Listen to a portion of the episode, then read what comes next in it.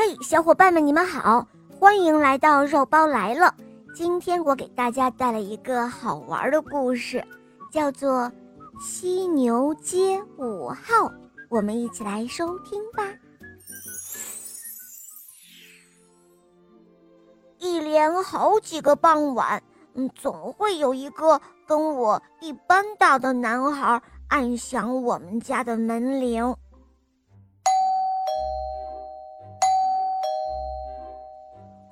瞧啊，门铃又响了，我打开门。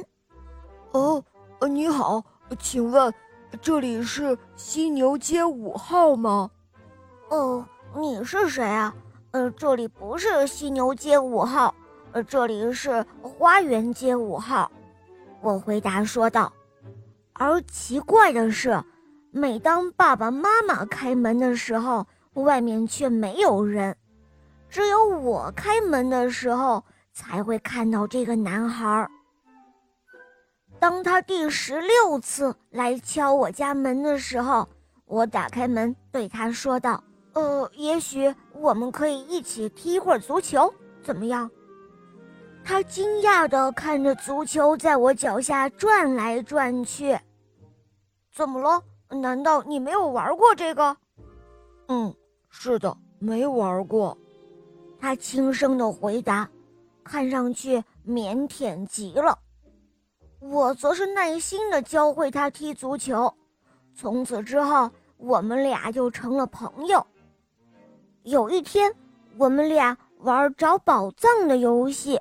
我举着一块石头说：“这是打开宇宙黑洞的钥匙。”突然，石头就被人抢走了。呃，是个大个子。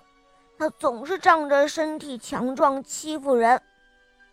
你怎么可以抢别人东西？请你还给他！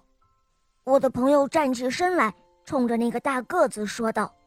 可是大个子根本就不当回事儿，他阴阳怪气地说：“哼，臭小子，有本事就来拿呀！哼，就不给你，怎么了？”他的话音未落，一个黑影就冲了过去。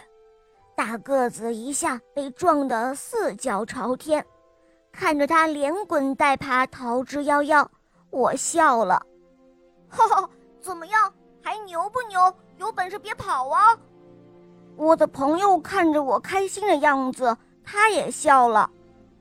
我对他说：“哦，你刚才真厉害，看上去真像一头犀牛啊。”哦，呃，是是吗？我本来就是一头犀牛嘛！哦，怎么可能？哦，你可真会开玩笑，呵呵，你可真逗！我我没有开玩笑，我真的是犀牛，不骗你的。我是想体验一下男孩的生活，可是现在却回不去了。他说着，眼里流出了泪水。我问他说：“哦，那你的家在哪儿啊？”我能帮你做点什么吗？但是他没有回答，他沉默了。